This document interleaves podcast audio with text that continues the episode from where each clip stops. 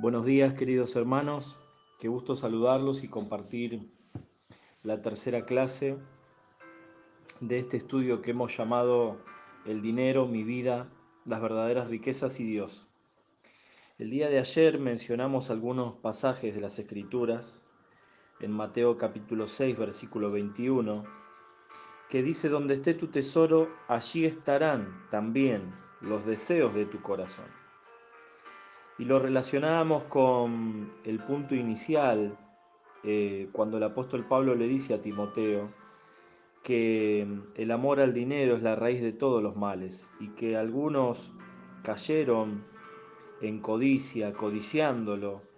Y codicia, recordando lo que hablábamos ayer, es un deseo excesivo, es un deseo vehemente que se manifiesta con ímpetu, con viveza o pasión.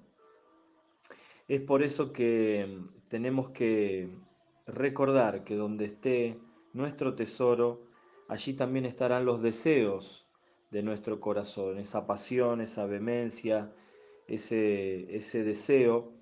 Eh, chequearlo, pedirle al Espíritu Santo que nos muestre si no es excesivo, si no, no se está inclinando hacia el dinero y se está enamorando o se está relacionando y vinculando de manera equivocada. La palabra dice en Romanos capítulo 1, versículo 25, que le dieron culto a las criaturas antes que al Creador. Recordemos que el Señor nos, nos dejó en su palabra que no, no tengamos dioses ajenos delante de Él, que no nos hagamos esculturas ni imágenes para, para inclinarnos a ellas y para servirlas. Eh, pero Romanos lo afirma, en el Nuevo Testamento el apóstol Pablo vuelve a escribir y dice que, que en este tiempo hay personas que le dieron culto a las criaturas, que le dieron culto a, le dio culto a lo creado antes que el creador. Y esto es un poquito lo que hablábamos ayer, ¿no es cierto? Esto de, de no tener a Dios como prioridad en nuestras vidas, de no tener a Dios como el centro de nuestra adoración, como nuestro primer amor. Y es por eso cuando eso ocurre que nuestro corazón inmediatamente se ve eh, tentado a inclinarse por otras cosas. Mencionábamos algunas de ellas como ser el dinero, el trabajo desmedido, los quehaceres de la vida, los afanes, las ansiedades, eh, siempre persiguiendo para alcanzar eh, un nivel de vida mejor. Pero también decíamos que ninguna de esas cosas son malas en sí mismas, sino que la raíz comienza a crecer y comienza a tomar fuerza cuando nuestro corazón se inclina hacia ellas y Dios deja de ser el centro de nuestra atención. Miren lo que produce el amor al dinero. Produce extraviarse de la fe. Dice el apóstol Pablo que algunos codiciando se extraviaron de la fe. Es decir, perdieron eh, el foco, perdieron, eh, dejaron de mirar a Cristo, Extraviarse es perderse, es desviarse. ¿Y cómo nos podemos dar cuenta que nos hemos desviado? Bueno, al comienzo es muy imperceptible. Por ejemplo, cuando uno está construyendo, dicen los expertos que si uno toma un centímetro o medio centímetro de, de error al comienzo, no significa mucho, pero cuando uno ha construido muchos metros hacia arriba, bueno, ese centímetro se notará y se convertirá en una distancia mayor, lo que, puede, lo que provocará eh, fallas en esa edificación, en esa construcción.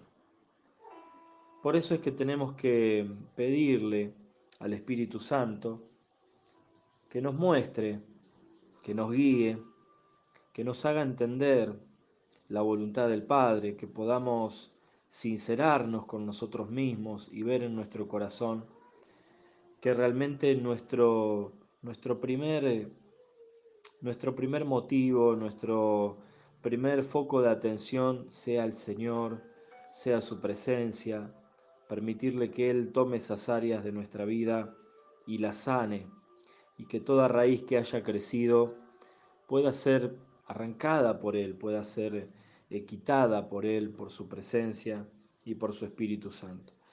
¿Cómo será eso? Bueno, a través de la lectura de su palabra, a través de la meditación de su palabra y a través de, de permitir que el Espíritu Santo nos muestre y nos revele esa palabra.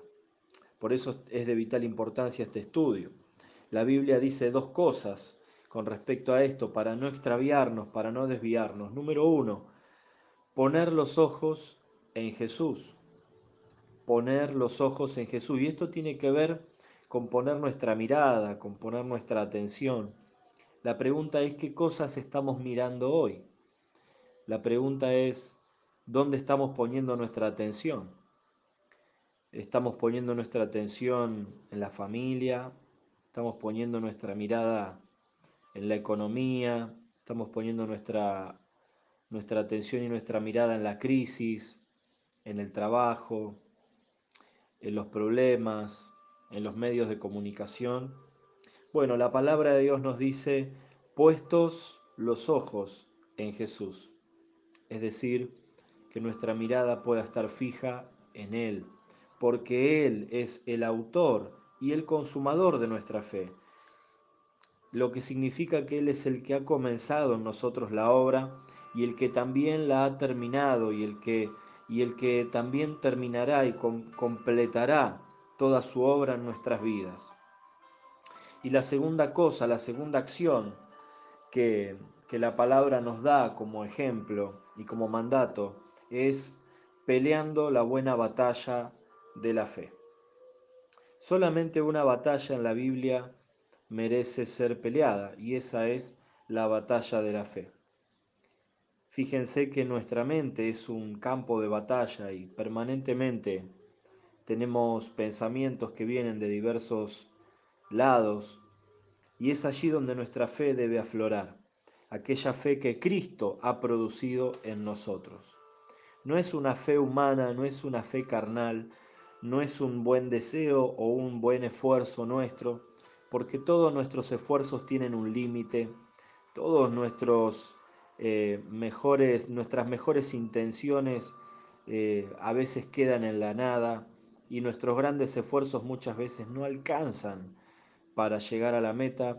Por eso la palabra nos enseña que ahora tenemos la fe del Hijo de Dios, tenemos la fe, tenemos este recurso indispensable, invaluable, para pelear a través de Él, para pelear con Él, para que esa fe sea nuestra coraza, sea nuestra vestimenta, sea nuestro protector frente a muchos, muchos pensamientos que vienen a nuestra mente permanentemente, que, queriendo e intentando corrernos del Señor y que quitemos los ojos de Él.